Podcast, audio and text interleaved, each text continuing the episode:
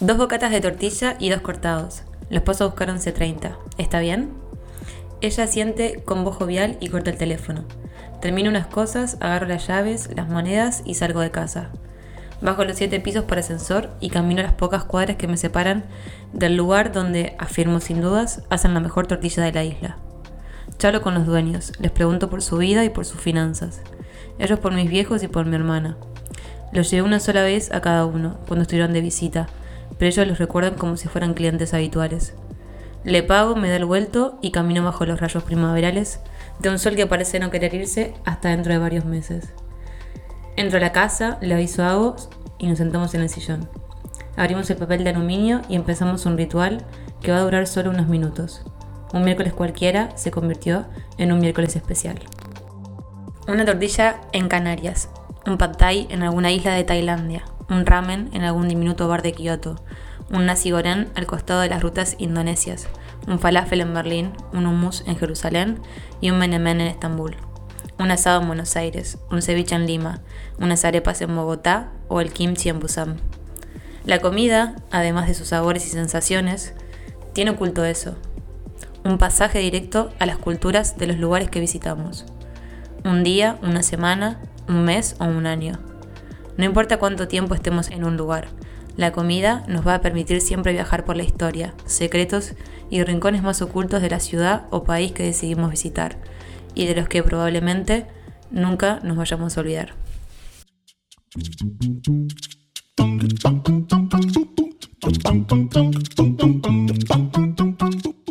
Bienvenidos a este alto viaje. Soy Ariel Matskin. Y yo, Luciano Cesarcia. Sí, ya sabemos. ¿Qué, qué hicieron ahora? Son cinco reuniones. Bienvenidos a este alto viaje. Soy Ariel Matskin. Y yo, Luciano Cesarcia. Sí, ya sabemos. El mundo sigue siendo un quilombo. Y viajar sigue siendo un caretaje que se vive en internet. Más que nunca, boludo. ¿Viste los que me vieron por Twitter? Más. También sabemos que en medio de tanta crisis hace falta catarsis. Por eso, otra vez, volvemos. Boludo, ya vamos casi dos años choreando. Chicos, le vamos a decir que estamos los dos en Canarias. ¿Qué hace? Bueno,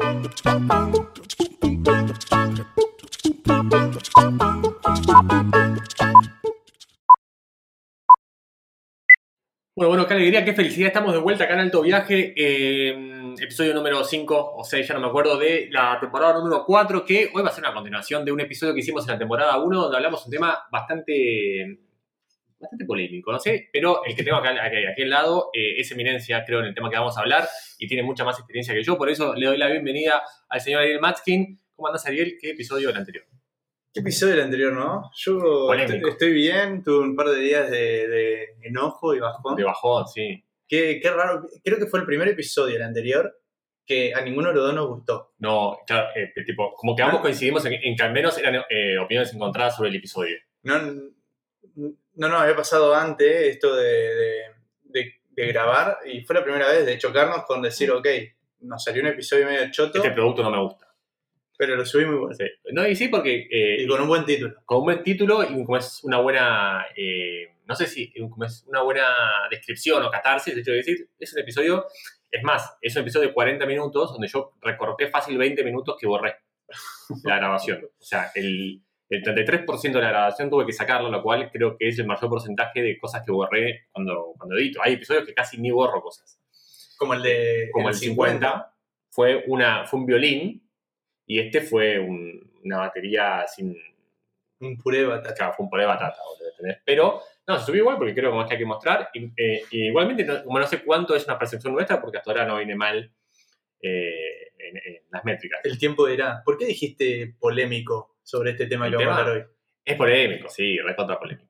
Porque. Para mí es universal.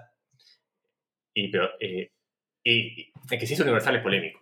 No, Sí, todo lo No, lo no, universal es polémico. todo es polémico. Todo es polémico. Todo es No, crisis. no sé, sí, todo, todo es crisis. eh, el peor episodio que grabamos. No. Eh, de, tipo de cinco episodios en Spotify, uno se llama Todo es crisis y otro se llama El peor episodio que grabamos. Sí, O sea, esta temporada. La temporada es re catártica. Eh, no sé si, bueno, no sé- si polémico, pero es un tema que al menos genera eh, ba- bastante debate, creo, ¿no? Eh, el episodio 1 de, eh, perdón, el episodio 11, temporada 1, hablamos de la comida y los viajes, y ahí, antes de que yo cuente mi famosa anécdota sobre Filipinas, entro al cuarto y me dicen, Eh, Luciano, él es Jeffrey. Jeffrey va a ser tu guardaespaldas.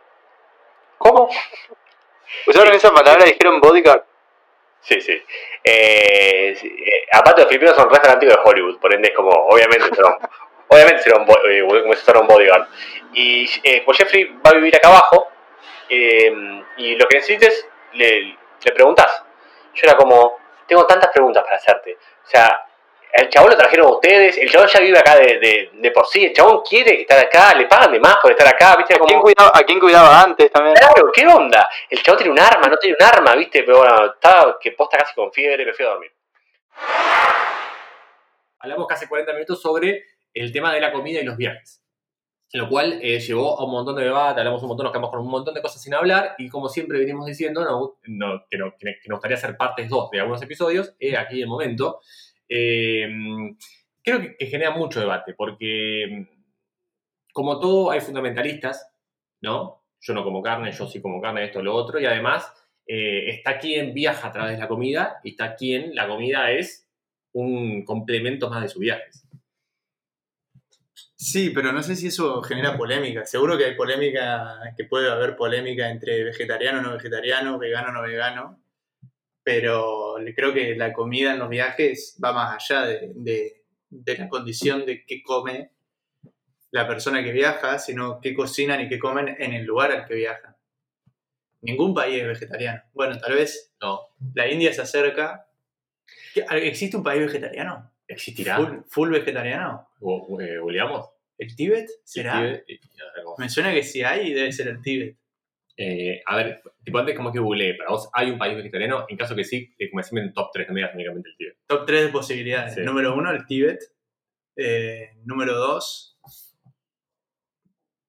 Pasa que ya sé que la India no es No, es vegetariana. claro. Se acerca mucho. Hay mucha, mucha comida vegetariana. Te diría que hay más comida vegetariana que no vegetariana. Tengo lo- los 10 países más vegetarianos. Más No, vegetarianos. no, perdón, con más vegetarianos. Así, así dice el Ah, top. pero eso es re distinto.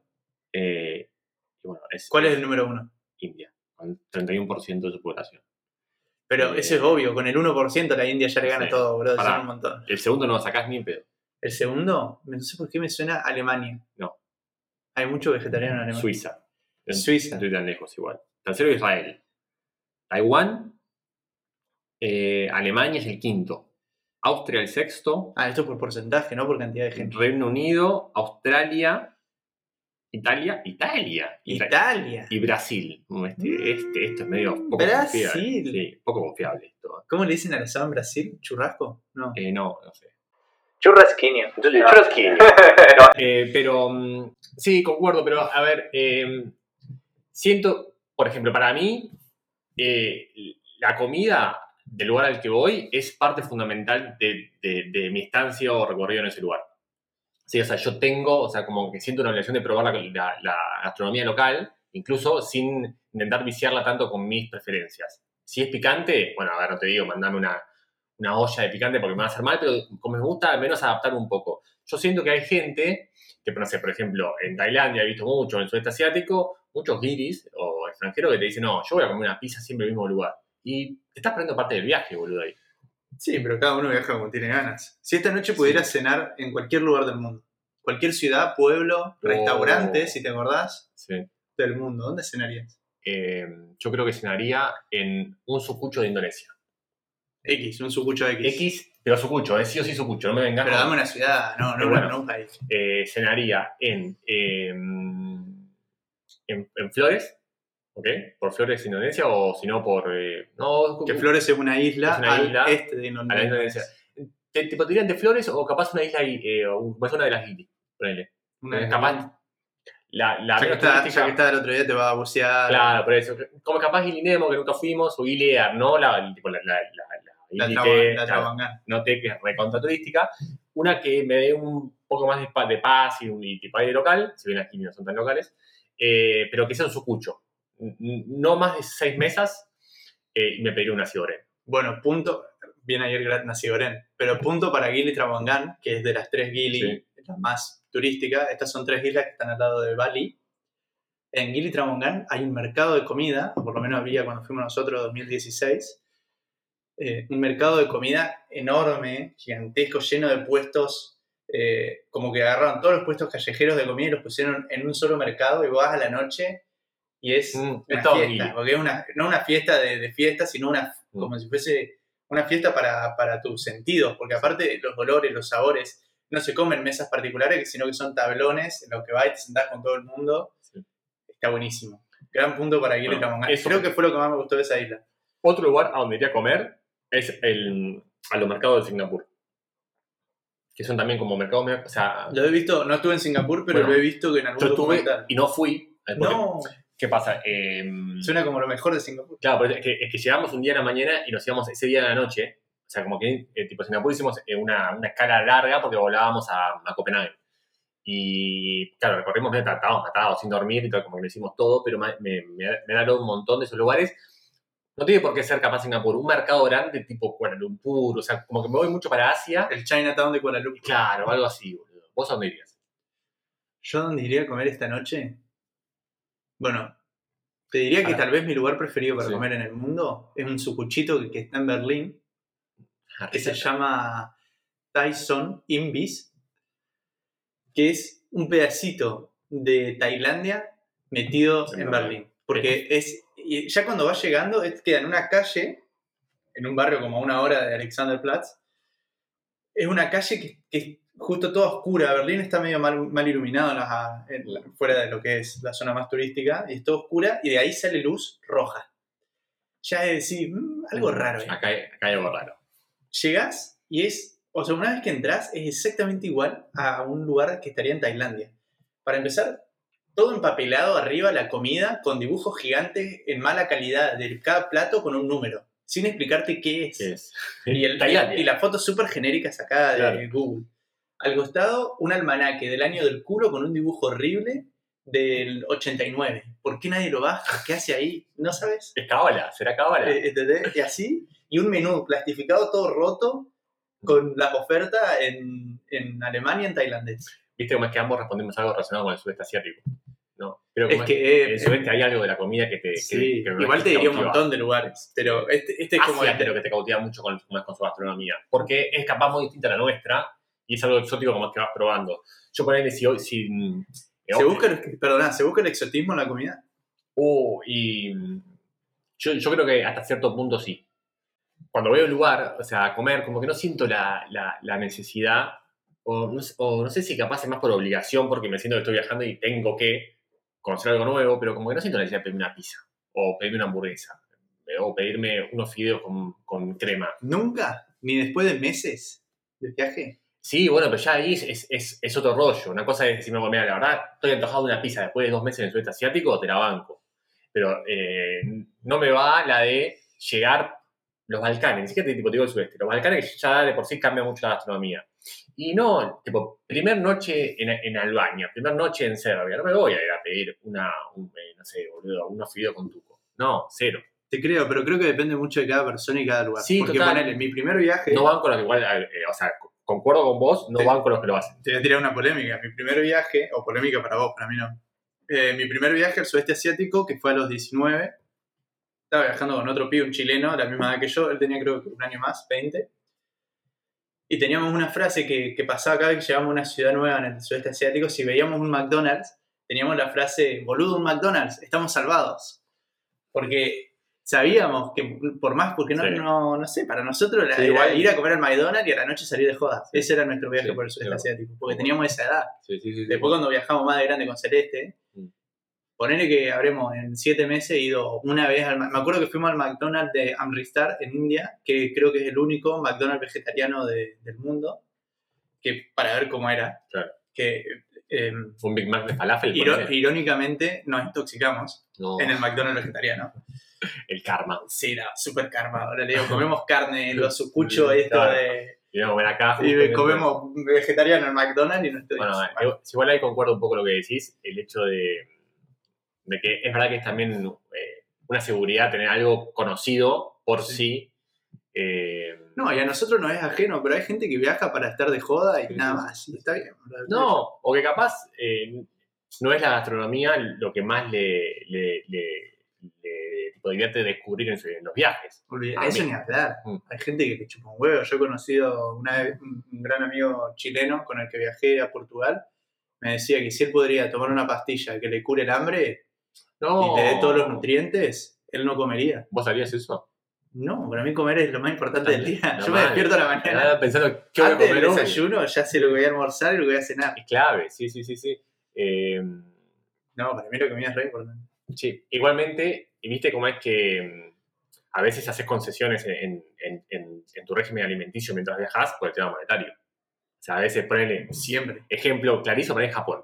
Yo en Japón me hubiera comido un montón de cosas que no comí porque es carísimo y tuve que recurrir siempre al famoso 7-Eleven y comía vergas. O sea, era como mala comida, pero cada tanto me te podíamos comer, pero claro, te ahora. Mataría, o sea, no sé si mataría, pero si yo hoy tengo que pedir un. Hoy me dicen, mira, te obsequiamos un Uber Eats a tu casa, pero tenés que elegir o sea, una comida de un país. Un ramen. Tráeme un ramen vegetariano a casa. Un buen ramen. Un buen ramen. Con. Y el ramen está bueno.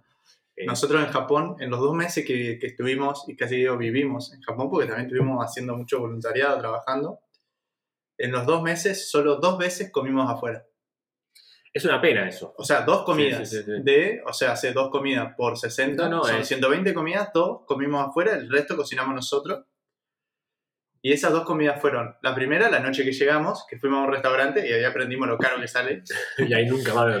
Y ahí nunca más hasta... El bife ese, famoso. Eh, No. estás loco, ese bife, averigüé, sería como 40 Sí, sí, dólares el bife Kobe. Kobe, sí. Y encima comía carne en esa época, así que fue duro. Pero bueno, no. Eh, no, estábamos en, no quiero mentir, me parece que era Hiroshima. Y había un lugar conocido, eh, así como, no sé si entre los turistas, pero en, en Hiroshima era conocido como el mejor okonomiyaki. Oh. Y el okonomiyaki es básicamente, no quiero decirlo mal, pero una tortilla de fideos, Sí. básicamente, que estaba buenísimo. Vos llegabas al lugar y era como en el cuarto piso de un edificio, que no- el típico, que no tiene nada que ver hasta que llega al cuarto Sí. piso y hay 20 puestos de okonomiyaki. Y a mí lo que me gustan de estos lugares locales es que vos llegás y como que te metés en, en algo que no está preparado para vos. ¿Entendés? Sí, mal. Como que es inesperado, Sí, sí, tanto sí. para la persona que te atiende Ah, como para vos. Es que me lo decís y yo ya quiero estar ahí. Si escuchás este podcast hace 50 episodios o si recién te sumaste y te preguntás cómo darnos una mano, muy simple, entras a cafecito.app barra alto viaje y justamente nos regalás un cafecito. Este podcast es toda pulmón, así que toda ayuda es siempre bienvenida. Si llegamos a 50 cafecitos, hay regalo. Cuando fuimos a Japón, y como es, me que Japón es un gran, gran, gran ejemplo del tema gastronómico mientras se viaja. Eh, eh, como, como viajamos a vos y yo y una pareja amiga. El pibe es el chef este, como que te contaba, como que trabajaba conmigo en Marga del River, que yo, yo era barista y el pibe era chef.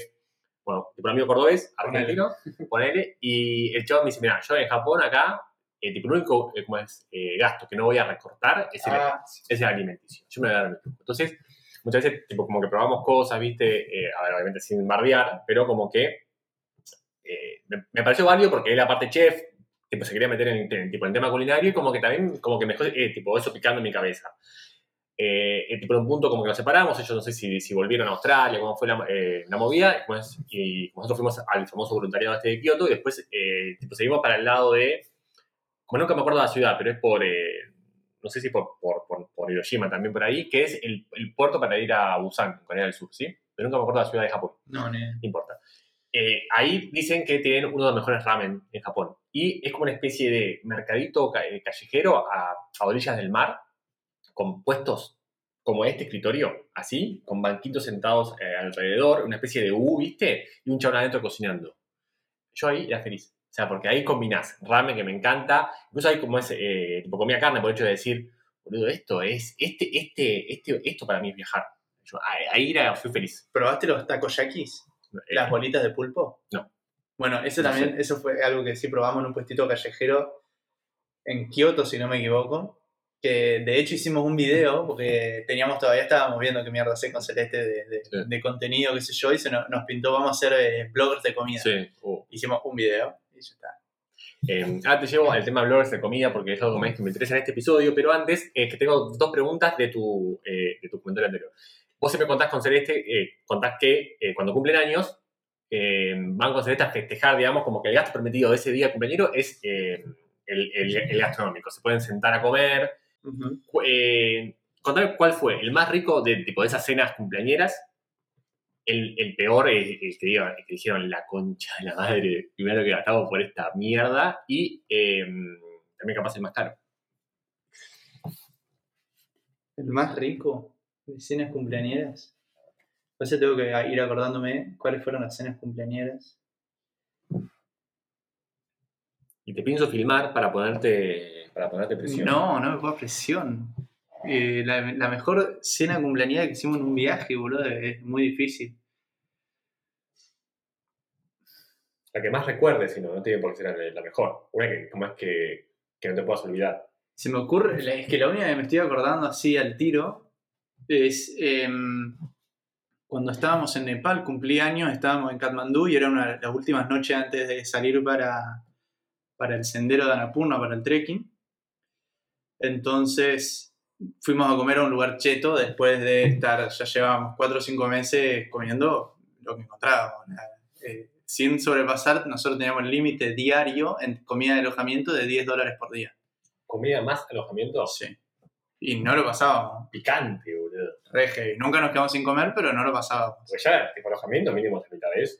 Bueno, y ahora. Y ¿Entre acá, los dos o por persona? por- entre los dos, a veces por persona, depende del país, pero generalmente entre los dos. Eh, entonces fuimos a, a un restaurante italiano que tenía música en vivo y comimos una pasta, una buena pasta italiana. Estuvo buenísimo. Así. Eh, bien, bien. eh, Pero, ¿qué te iba a decir? Y me estaba acordando mientras te contaba esto, ese mismo año, un mes y medio antes, cumpleaños celeste, en marzo, estábamos en Filipinas y no salimos a comer, sino que lo que hicimos, porque nos estaban alojando en una casa que eran un montón de pibes, es compramos comida para cocinar algo rico nosotros. Qué bueno. Y también fue una pasta, claramente nos vamos por la pasta, eh, que estuvo buenísimo. Si tenés que, como es- como es, pensar que vienen hoy a tu casa, ¿vale? o sea, tenés todos los, los utensilios de comida ¿no? para cocinar lo que quieras. Caen 5 o 6 personas extranjeras, no argentinas, eh, ni españolas, a, a tu casa. Y tenés que agasajarlos con una comida. ¿Qué cocinarías?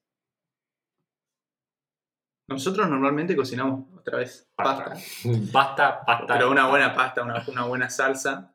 Eh, pero tal vez, acá, estando acá en Canarias, te hago unas empanadas, ponele, que se venden los discos de empanadas, creo que los venden en Mercadona. Vos tenés que. Los probamos, están muy Bueno. buenos. Sí, sí, como, también. eh, eh, reformulo. Vos tenés que llevarlos a Argentina con el tema comida a esos seis extranjeros. ¿Qué plato argentino le cocinarías? No vale pasta, ¿no? No, Si no son vegetarianos, los llevo a una parrilla en Entre Ríos, sí o sí. no, no, acá, boludo, en tu casa. Como es cocinar vos. Ah, los tengo que cocinar yo. Claro. Le hago un asado, boludo. Si estamos en Argentina, le hago un Sí. asado. Si no son vegetarianos. Si son vegetarianos, pasa que la comida argentina, en general, la tradicional, no es Sí. vegetariana. Bueno, lo que comí tradicional el, Un año, locro. el año pasado, no, el locro tiene carne. Pero un locro vegetariano. Se puede hacer un locro vegetariano, no sé sí. si es tan, Mucho laburo igual Sí. hacer un locro. no sé si es tan lejos del, del, del original. Eh, lo que comimos que es vegetariano es una humita. La humita. ¿Eso es una humita? ¿Una empanada humita? La, la humita, una humita de verdad, no una empanada de humita. Y que eh, Ahí lo estoy googleando para mostrarte, claro. Se sirve así en la hoja del choclo. Es como lo que vos dirías, el relleno de la empanada, pero se sirve en la Ah, hoja. Mira, qué interesante. Eh, Está bueno eso. La verdad que estuvo buenísimo. Lo comimos en el norte argentino. No sé si fue el año pasado o el anterior. Mm. ¿Ves? Así te lo sirvo. Como en bolsitas Ah, me encanta. con las hojas. Ah, me- sí, muy bueno. Como, como si fuese un paquete de. Eso Eh, está, está tremendo. Te propongo, Ariel, googlear comida de viajes. Comida ver, de viajes. a ver qué sale. Yo ya, ya yo me tiro como es un spoiler alert. No, igual está acá googleado, como no vi todavía, pero Sí, pero aseguro, yo. aseguro que, aparte van a ser tipos todos distintos, aseguro que de los primeros 10, 5 son blogs de comida.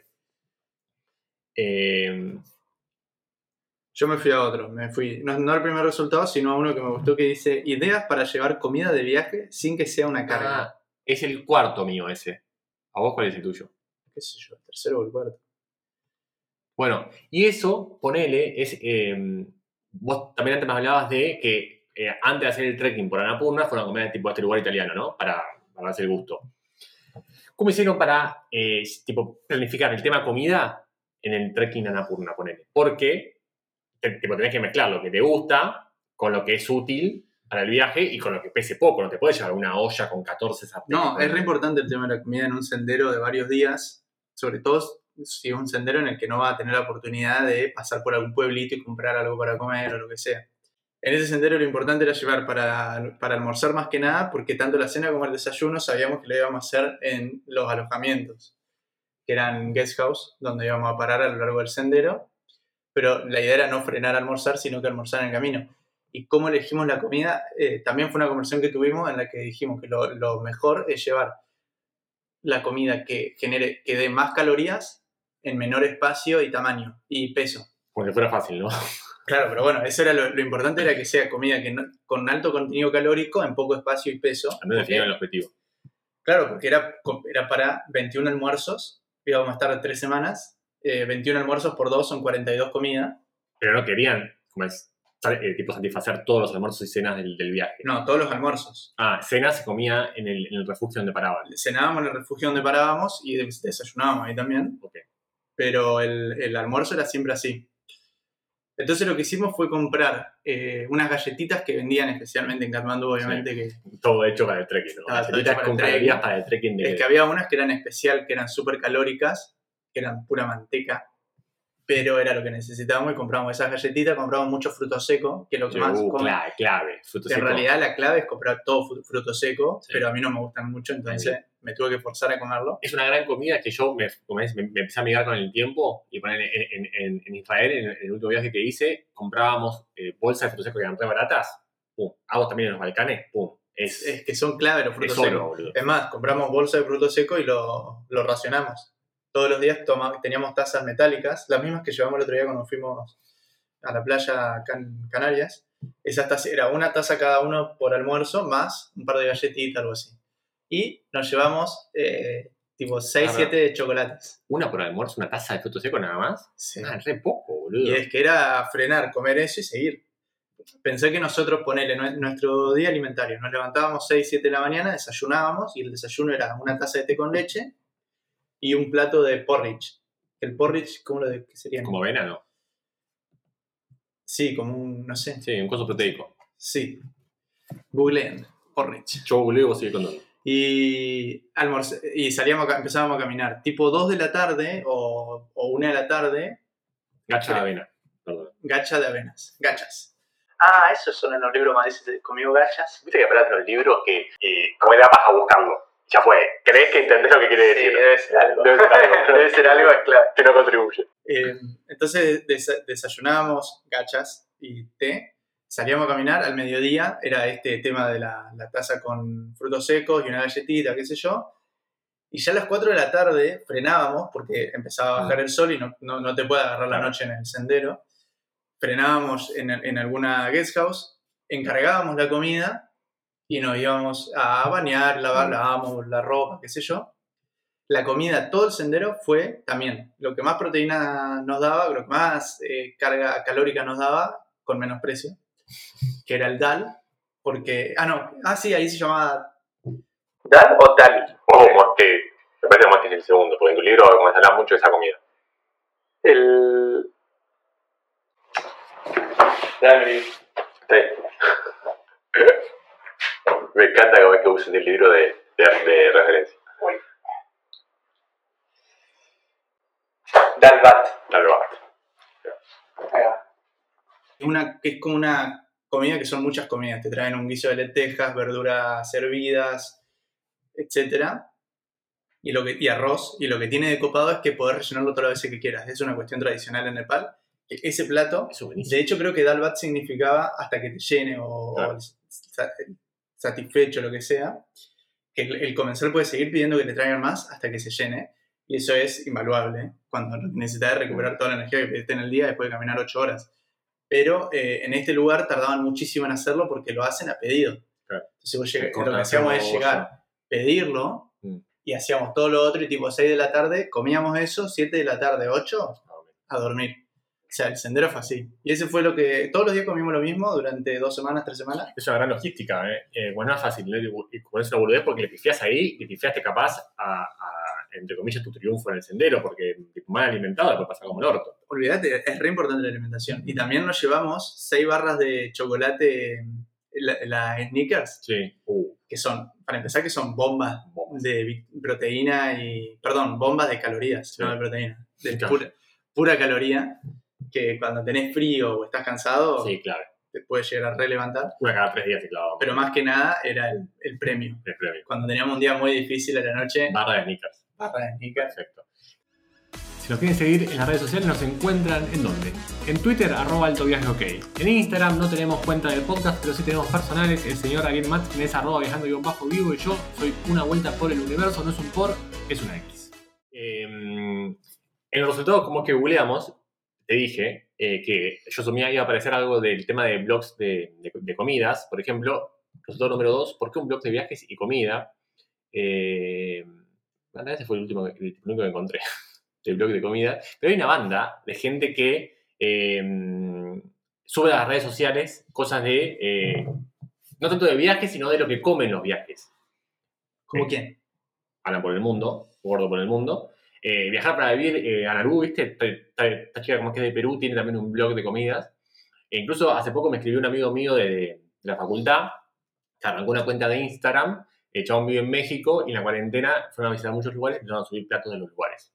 Eh, no me parece algo mal para crear contenido. ¿Sabes que cuando estaba en mi mambo de no sabía qué hacer con mi vida, en uno de esos mambos, porque fueron varios, eh, hace ponerle 4 o 5 años, tenía esto de que me gustaba mucho escribir, me gustaba mucho la comida y flasheaba con escribir sobre comida, pero a mí no me interesaba filmar, hacer como todo el tema documental. Yo siento que nací tres generaciones tarde, bro. No me gusta todo lo que es filmar, subir contenido, etcétera. Yo quería probar comida y escribir Claro. sobre esa comida. Nunca lo terminé haciendo, pero fue como un impulso muy grande que tenía por juntar esas dos cosas, porque igual siguen siendo pasiones. También creo que cuando uno está viendo qué hace con su vida, tiene que eh, empezar a separar entre lo que es como vocación y lo que es un hobby. Un juego total, sí, sí, hablar. Eso, eso es muy Pero eh, sí, muy jodido. Y mm, sí, co- como concuerdo, hay, como, como contabas, esta experiencia que hicieron de eh, cuando fueron a comer con Celeste, que quisieron armar tipo una especie de blog de comida o un video de comida. Hay una banda, porque creo que también es lo más, eh, lo más cercano que tenés o, lo- o- o- o lo más tangible para poder mostrar cosas de tu viaje que son diferentes a a tu, tu ciudad natal o donde vivís, qué sé yo, mirá, lo estoy probando, estoy probando. También es googleable, ¿no? ¿Qué se come en Nepal? Sí, sí, yo, yo creo que, ahora que lo pienso, nunca googleé eso, que se comen. No, yo tampoco, es verdad. No sé por qué lo dije. No, no, no, pero yo- ¿Lo yo- googleará la gente? Sí, yo, yo soy más regular. Me parece que más que es una pregunta recontra googleable. ¿Qué se come en Tailandia? Hay gente, bueno, estoy leyendo el libro este, como es China para, para hipocondríacos, que me- libre. muy bueno, eh, y donde el chabón cuenta un poco el tema de la comida, como que le preocupaba, después es, eh, eh, es un miedo con el que se amigó, Sí. pero yo sumo de mucha gente que le preocupa qué se come, no sé, viste, Eh, hay gente que capaz se va dos semanas a Tailandia a ponerle como una vacación de su, de como es, capaz su vida más sedentaria, y es una re experiencia, una re aventura, y capaz le preocupa, boludo, Se intoxica. seguramente. No, no el del libro. Ah, Si alguien, o sea, no, no, eh, sí, sí, por eso, como seguramente. ¿te, has intoxicado? Sí, eh, pero igual levemente en Tailandia. Me comí un- una especie de pad thai, no, pad thai, no, arroz con, qué sé yo, del 7-Eleven que picaba zarpado, heavy. Igualmente, eh, con el tiempo empecé a, a- a- a concordar con la idea de que muchas veces eh, cómo te cae la comida es también tu, tu- tu- tu momento personal, ¿no? Sí, yo creo, sí. Polémico. Polémico, Polémico. sí, a ver, Yo creo que No tiene que ver con, sí. con el estado de cada uno de que yo creo que cuando uno se intoxica, en general, una intoxicación leve, Mm. tiene también que ver con que el cuerpo se va a encargar solo de limpiarse. sí, total, pero, te- pero Yo creo que todas esas cosas hay que dejarlas, dejarlas Sí. fluir, aguantársela dos, tres días y Sí, se sí. cura. Igual, como es, yo estoy en desacuerdo con eso, pero digo como es que a veces, si vos capaz venís muy estresado o lo que fuere, capaz hay... eh, Sí, hay- seguro que hay un factor psicológico. O sea, me parece, Sí. debe haber un factor haber, psicológico también, también, en, digamos, todo. sí. Pero bueno, esa vez en Tailandia, eh, fui a ese veneno y picaba hasta el mal y me quedé en cama dos días, no podía más. ¿Fue la comida más picante que comiste? Sí, lejos. ¿Sí? Sí, sí. ¿No No, salió de un 7-Eleven? picaba posta, eh. Uf, posta. De fuego. ¿Qué era? ¿Un Cup Noodle? No, era como una, viste, tipo esas bandejitas que te Ah, dividen la la por acá. bandejita, sí, sí, sí. Oh, boludo, loco, que picaba, me acuerdo. Igual después esta vez como que me, me, me, Qué loco. me- me empecé a mirar con el picante. Eh, nunca fui a India todavía, creo más que no, no llegué. Capaz en Penang, en Malasia, viste cómo es que en Malasia conviven la, la- la cultura china, la cultura india y la cultura Sí, sí. malaya. Eh, ya, ya, está bien, tú lo sabes, cuento a la gente. Ah, boludo. Me va a decir como si, boludo, hice un Ya libro de sé, esto. Lucho. Hice un libro de esto, ya sé, boludo, pero tengo que contar a gente que no sabe. Eh, conviven las, a- las tres culturas y, y en Penang, sobre todo, está zarpado porque podés comer mucho de cada cultura como en la calle. Y yo fui a comer a uno indio una vez. No, también. Hay, hay un muy, muy buena cultura gastronómica en Penang, Sí. que también se conoce como Georgetown, la ciudad. No, no, no es, no es lo mismo. ¿eh? Bueno, Penang es la región y Georgetown No. es la ciudad, ¿o no? Tipo, Georgetown llegás y te tomar un barco para ir a Penang. O sea, un ferry que te cruza que es gratuito. O sea, es, es cerquita. Pero Penang eh, eh, te queda enfrente, ¿eh? Mira que estamos googleando full hoy. Uh, a ver, vos, eh, poné Penang comer de, de, de Georgetown a Penang. to Georgetown. ¿Por qué googleas en inglés? Yo también googleo en inglés igual, ¿eh? Siempre. Todo el, todo el tema laboral, yo siempre lo googleo en inglés. Georgetown, Penang. Mirá, boludo. ¿Pero qué le pongo el mapa, boludo? Claro. Me hace poner, eh, me hace poner ¿cómo es? Los, los, los anteojos. Tendrías que todo el día tener puesto los anteojos. Ahora te muestro algo, boludo. A ¿Qué? pones a chinar los ojos como si te lo estuviera mostrando. Mirá, boludo. Ah, está bien. Eh... Tenés Llegás a Georgetown. pará, repetilo, repetilo al micrófono. Tenés razón. sí, está bien. Eh, llegás a Georgetown, pero cruzás desde Butterworth, ¿será? Pero no sé por qué llamamos esto de Georgetown, pero sí, tiene alta cultura gastronómica. Alta cultura Zarpada, mal. Eh, te quiero hacer un ping-pong. ¿Puedo? Pará, porque te quería contar yo la comida más picante que Uh, ah, para, para, nunca te ¿Dónde dirías que fue? Eh, y- no es India, porque si, porque si hubiera sido India, No te hubiese preguntado esto. no me hubieras preguntado esto. Para mí, la, tu comida más picante la comiste en. eh, ¿Está en el libro o no está en el libro este, este detalle? No está en el libro. La comiste en Copenhague. No. Copenhague no le ponen ni sal. Hijo de- Eh, creo que la, la comida local que menos me ha gustado, eso también te lo pregunto después, es tal vez la de Copenhague. La comida local que menos. No conecté con ninguna comida local en Es que no hay Copenhague. comida local en Copenhague. El smørrebrød, que son esas to- sí. tostaditas. Ah, no, el son- que es tipo medio de salmón, ¿no? Son, el smørrebrød son básicamente Sí, bruque- sí, sí. bruque- las bruquetas italianas que ellos le ponen cantidad de boludeces arriba. Hacían una, como son, como son muy buenas, como es donde trabajaba yo. No ¿Qué? es. que nos pasó algo muy gracioso con un amigo tra- que cuando trabajábamos en, en- ahí en Copenhague en, en un depósito, era una empresa grande y al mediodía teníamos un buffet. Entonces íbamos al buffet y estaba lleno de comida. Y nosotros vimos que al principio de la, de la línea, viste, para agarrar comida, estaban estas tostadas y después había un montón de cosas, qué sé yo. Nosotros flasheamos que esa era la entrada. Había gente que solo se servía esas tostadas. Claro. Decíamos, eh, entonces agarrábamos y nos preparábamos tostadas con huevos fritos, con, pan, Todo. con panceta, jamón, queso. Y íbamos y la comíamos con la mano. Cada vez que comíamos esas tostadas con la mano, la gente nos quedaba mirando. ¿Quién ¿Qué- qué- contrató A a estos salvajes, boludo, que acaban de sacar de la jungla? ¿Qué hacen comiendo con la mano? Eh, claro, ellos comían con cubierto y después, no- cinco meses después de estar comiendo tostadas con la mano, nos dimos cuenta que era el smørrebrød, que ellos lo Sí. comen con un cuchillo Sí, y tenedor. Eh, pero bueno, a lo que iba, la comida más picante que comí en mi vida me pasó en Australia, en el desierto, en Ah, el qué sur. boludo. Esta es una respuesta, sí.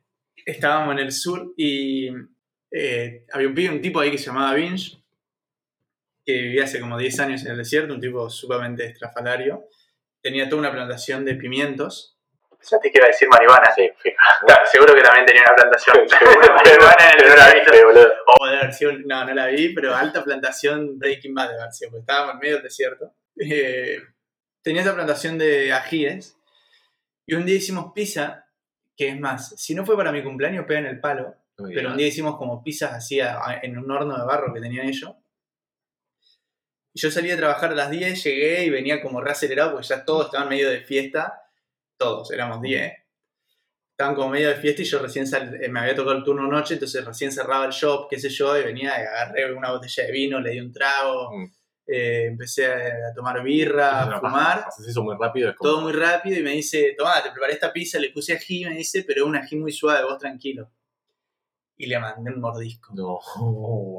Esto Y encima- todos me estaban mirando. Antes del sudeste asiático esto. Antes del sudeste O sea, asiático. que te matabas tanto. Porque, porque que Yo estaba en mis tiernos 22 años. la tolerancia al, pi- al- al picante como que se va desarrollando con el tiempo. Sí, yo, si bien tenía un poquito de tolerancia, porque en mi casa siempre se comió Sí. ají, le di un mordisco y fue una cuestión que empecé a... Se me calentó todo el cuerpo. Me empezaron a llorar los ojos, se me cerraban las fosas nasales, me moría. Empecé. Me quemaba, boludo. desesperado, empecé a mirar así como no sabía qué hacer para aliviar. Aparte, yo, repuesto ya. yo ya, ya sabía que el agua no sirve No para sirve, aliviar el picor, Leche. ni la, ni la cerveza, ni el vino. Lo único que sirve son los lácteos. Y no tenía leche cerca, ¿entendés? ¿Qué sonaba tenía? Eh, entonces empecé a mirar, empecé a mirar y claro, habían hecho pizza y encontré una bolsa de queso en hebras de, de Oh. un kilo a la que le mandé una mano hasta el codo, saqué así y me estrellé el queso en la boca y empecé a comer queso en hebras hasta que me calmé. No. El tipo después me dijo, cagándose de risa, ¿no? Que lo- los chili que había cultivado eran Ghost Chili, que los Ghost Chili son- están como terceros en el ranking de los chili más picantes del mundo. Y te dijo que era un picante suave el hijo de puta. Sí, no, Julián. Muy, eh, por eso te digo, era un tipo muy especial. ¿Cómo te va a decir eso, boludo? Era diabólico, boludo. Igual fue, yo también me caí de risa después. No Sí. fue nada grave. No te vas a morir, No, claramente. no, ni hablar de que no sentí nada como dos días después en la boca. No, me mató, boludo. Qué Me hizo mal. Sí, sí. Qué mal. Eh, ¿Qué me vas a preguntar? Me dijiste, después sabes cómo es. Ahora te quiero preguntar algo. No, te iba a preguntar después. Bueno, mientras te acordás, Ruido de silla. sí, eh, estás a full con el ruido de silla. Yo no, como hoy dije, no voy a decir nada sobre el ruido de silla, voy a, voy a dejar que fluya. Pero si no aparece en el audio. Eh, no sabes si lo hicimos si lo edito o no. Qué manera. Yo tomé el trabajo. preparé un ping-pong y como vos tenés uno para mí después. Rápido y al pie. Sí. Te pregunto.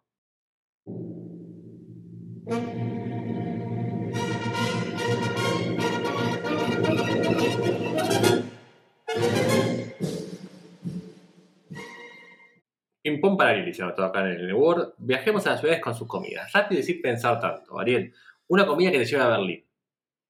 La comida del Tyson. Una comida que te lleva a Paraná. Una comida que me lleva para nada, el pastel de papa. Ahora, pastel de papa vegetariano.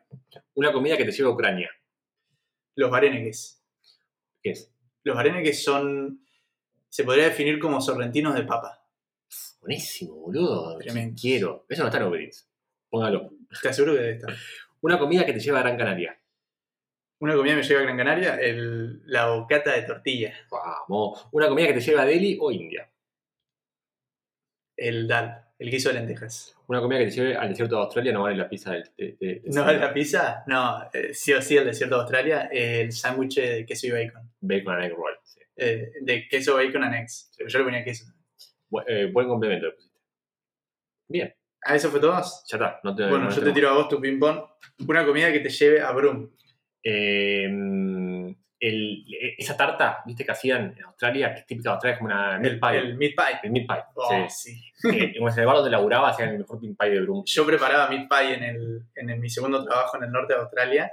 Era una cuestión, Sí, sí, sí. podías vivir a eso. sí, sí, mal. Una comida que te lleva a Buenos Aires. Eh, el, el sándwich de chorizo frente a la cancha de boca. Muy bien. Que comiste con tu viejo. Cuando volví, gracias por recordármelo cada vez que grabábamos. una comida que te lleva a Copenhague. Eh, en, en donde trabajaba hacían unos, eh, unos eh, un- eh, unas risotto balls, que un Marek, un chabón serbio fenómeno también loco como este de Australia que te contaste recién, eh, hacía eh, unas risotto balls, eh, que son como una especie de tipo croqueta de arroz, Sí. pero polvo orgánico atómico. Pero ¿cómo eran? ¿Salteadas? no, era como, eh, como una croqueta, literal, ¿entendés? Ah, era empanada. empanada y adentro tenía como, como risotto, pero no el arroz que, lo, que, vos- que vos lo ves, como una especie de pasta de risotto con queso, perejil. Uh, No, no, no. como los onigiri. Bueno, sí, sí, Como los onigiri de Japón, Sí, pero empanado. de arroz, vegetariano. No, no, no, Soñado, no, boludo. soñado. Este chaval cocinaba como la, como. Sí, punto aparte para los onigiri en Japón, de los onigiri del 7-Eleven, eh, de tuna mayo, Sí, mal. sí, de sí, mayonesa y atún. Oh, cómo comimos. Creo que vivimos de eso durante Bueno. el mes. sí. Eh, claro, como se comenzaba un, una llave, un- como es en el, en el ping-pong. El atún es algo de las cosas que más me, me costó eh, dejar, ¿En serio? pero no porque me guste tanto, sino porque es re práctico para comer cuando viajas. Sí, es verdad que es súper práctico. Una comida que te lleve a el sudeste asiático Eh, nasi goreng. y a Japón, ya que lo estábamos hablando. Ramen. El Sí, ramen. Y una comida que te lleve a Gran Canarias. No puede decir lo mismo que yo. Eh, papas arrugadas. Papa arrugada, mirá que Oh. mentiroso. Llevo dos meses acá, Sí. nunca hiciste papa arrugada. Es que no, no hacías hacer las compras nada más, boludo. o pimiento de padrón. fáciles de hacer. Y también te comer- vos no comiste pimiento de padrón todavía. ¿no? Pimiento Ustedes están muy poco metidos en, la- en, la- en en comida Gran Canaria, eh, como es Gran Canárica, porque el sándwich de tortilla es español, es español. Está bien, estamos en España. Sí, está bien, pero hay cosas típicas de Gran Canaria. De, de, incluso Gran Canaria, el queso. Eh, Hay, hay un queso en Fuerteventura, el queso majorero, zarpado, La miel que comimos el otro día. ¿Dónde la habíamos comprado? Fatal. en- por, por fatada, sí. Bien. y una comida que te lleve al voluntariado, cuya historia contaste en el otro episodio que se llama La comida en los viajes. Eh, eh, una comida que me lleva al voluntariado. un montón. Eh, creo que la que más recuerdo, que no es la que más me gustó, arroz con, con cangrejo.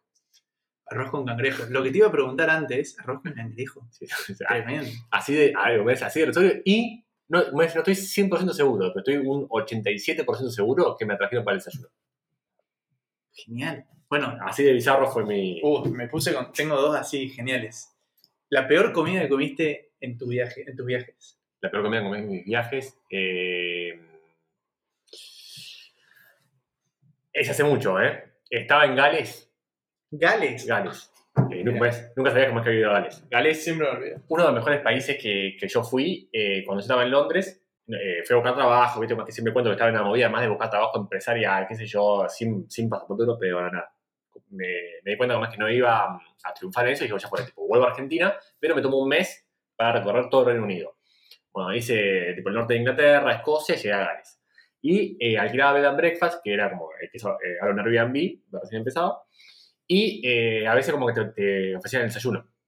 Y un plato de desayuno era black pudding, black pudding, Morcilla. que yo pensé que era un budín negro. ¿Desayunaste morcilla? de morcilla, sí. Qué Y a- fuerte. Aparte, a mí, no- a mí, cuando comía carne, no me gusta mucho la morcilla. Empecé a comer muy ya de grande No, y, sí, yo nunca fui muy de y poco. Ya de por sí me parece medio repugnante el hecho de qué es, cómo está, cómo te la sirven, cómo la cortás, es rara. Detalle sobre la, la morcilla. morcilla. Cuando estudiaba comercio internacional, eh, lo aprendí, que la morcilla para exportarla no se la exporta como comida, sino como sangre. Porque básicamente es sangre Coagulada. coagulada. Es más barato, ¿sí? No tengo idea. ¿Ese será el motivo? No, no, no, se la exporta así porque técnicamente en otros países tal vez no Claro. es comida. Bueno, esto era... De hecho, hay un capítulo de Factor Fear, Sí. que, que es un programa viejo estadounidense, no sé que agarraban gente y la ponían a hacer cosas asquerosas o que le daban miedo. Hay un capítulo en el que les hacen comer morcilla. Y era como, y, y ellos vomitando, así como, ay, ¿cómo alguien puede comer esto? Eh, bueno, Black Pine desayuno. Me, me clavé. Eh, igualmente a un... Salvo a Gares, porque tiene comida zar- zarpada. He comido desayunos ahí, tipo como una especie de, de ex Benedict, ¿viste? Pero no, tipo, no era como huevos poché, era como huevos, mitad poché, mitad fritos, con queso abajo. Alta comida, pero me clavé un Black Pudding una vez y, me, y fue... No fue en Gales. No fue en Gales, fue en Lake District, en el norte de Inglaterra. Fue en ese viaje. Eh, perdón, Gales, no te enojes conmigo. Siempre el culpable es Inglaterra. ¿Y qué fue? Ah, esa misma comida había sido en el Lake Claro. District en Inglaterra. Bien, Black Pie. Y, Perfecto. y otra pregunta que me vas a hacer es que tengo dos muy buenas. tendría que anotar, boludo. Sí. Te- me iba a dar un cuaderno, te lo quedaste Sí, vos. sí, te- a ver que, claro, ¿Esto fue la peor comida o el desayuno? eh, ambas. La, la Ah, me dijiste las dos juntas, eran dos preguntas. Ah, eran dos pre- oh, para con- Una era la peor comida que te acuerdes Sí. y la otra el mejor desayuno. Ah, ok. Entonces, eh, como nunca escuché la segunda pregunta. Como me dijiste un desayuno, Claro, ah, no, porque justamente me acordé de Gares que me dan ese desayuno. El mejor desayuno que comí, eh, yo creo que está entre Australia, no, en Turquía, en, en Estambul. Esos, eh, tipo, un esos- desayuno de miles de platillos. eso no, esos desayunos turcos pagaría porque me pongan una hora enfrente, boludo. Sí, El cinco tipos de queso, Sí, de yogur. no, qué rico, todo rico. Aparte, ¿viste? Te, te ponen capaz unos morrones eh, en escabeche y te ponen aceitunas que están zarpadas y Sí. desayuno, las comes igual queso y ese, el, el menemem. El menemem. Es eh, El alucinante. menemem es parecido a la shakshuka. Claro, muy parecido a la la shakshuka. shakshuka es, sin decir, no quiero decirlo mal, pero me parece que es un- como un guiso de, de salsa de tomate Claro, con un huevo arriba. con, hue- con huevos. Sí, arriba. con Es huevos. Uno por persona. Claro, que eso es de Israel, ¿verdad? Eso es. Bueno, eh, el, el menemem es muy parecido. Yo incluso he hecho una estilo menemem, eh, incluso acá en Gran Canaria, que son, a ver, huevos revueltos con, con tuco. Más o menos, si quieres imitarlo. el menemem. Claro, si quieres imitarlo. Ok, pero el- la shakshuka es el huevo, tipo, se Sí, cocina claro, la salsa. sí, bueno. Menemem, tipo siempre, es eh, como si el huevo, eh, tipo arriba, hue- huevo, Claro, yo lo comía así con, con Claro. el huevo eh, arriba. frito. Claro, se bueno, decir. el menemem no siempre es frito, a veces incluso revuelto, pero eh, con puerro, cebolla, pero el, el turco, el, el- el desayuno turco sí, Desayuno Ah, turco ah, bueno. por eso ahí. Sí. Eh, como, como creo que en Turquía nunca probé un plato que que me haya gustado. No, pero sí es verdad que es difícil, me parece, ser vegetariano en Turquía. No, no fui como vegetariano en Turquía. ¿Pero Sí, vegetariano? me, me- me pareció mucho más complicado en los Balcanes que en Turquía. En Turquía fue re fácil. Sí, en los Balcanes era imposible. En Turquía fue re fácil. En los Balcanes fue En imposible. los Balcanes era muy complicado. En Turquía es que, es que, es que como que su dieta es de por sí. Falafel, hummus, el menemen es vegetariano. Sí, pero hay un montón de carne, boludo, caminando por Estambul. Sí, bueno. ¿Sabés los platos de, de carne que comíamos? No podemos dejar de mencionar el libro de mi queridísimo coequiper Ariel Matskin, Desoriente, una joyita que te lleva a viajar por los rincones ocultos del sudeste asiático y de otros lugares de Asia. Desde que este episodio está en Spotify y por 48 horas, con el código de descuento PASTA, tenés un 35% off. Bueno, yo diría, vamos, no tengo idea cuánto de grabación porque va a haber mucho para recortar, pero me parece que nos está quedando largo, entonces yo haría un corte ahora y después grabamos otra parte. Vos decís parte 2, pero para que la gente opine. Yo, yo quiero como es que la gente. eh, vamos a hacer algo. No, porque la gente después no opina como yo quiero, Claro, así que no. este es mi programa, tu programa, vamos a hacer una parte 2 y La al que no le guste... No, pará. Te canto retruco. Este episodio sale en Spotify. Y, si, y cuando lo subimos, si llegamos a 20 cafecitos, sale la parte 2 de este episodio. Me gusta. Me gusta, me, me gusta, me gusta. Eh, ¿La pasaste bien igual, aunque sea parte yo 1? la pasé espectacular. Es que vos en comida te pones eh, especial. Eh, yo podría seguir hablando, ojos. Es el sí, tema con el- encanta. Eh, es el tema con el que te tenía como es que, tipo, Que la- sí, de- después Claro. de lo que fue el capítulo de la semana pasada, es es el tema con el que tenías que salir a la cancha de vuelta. sí, sí, sí, sí, levantamos, me renovaste la fe en este programa. Eh, pero bueno, no sé, si, si, si es parte 1 y una parte 2, porque ustedes van a decirlo, aunque él va a imponerlo de- también, eh, ojalá que lo sea. Si fue parte única, es parte 2 del episodio de, de- la temporada 1, episodio número 11. Gracias por estar como siempre, gracias por, por bancarnos, inclusive en episodios como, como, como, el anterior, que si bien quedó bueno, no es como, como nos hubiera gustado. Gracias Eternas por estar ahí, por escucharnos. Si nos escuchás este mismo jueves, en tres meses o en 10 años, gracias por bancarnos y esperemos que sigamos al aire. Eh, hasta la próxima, Ariel. Hasta la próxima.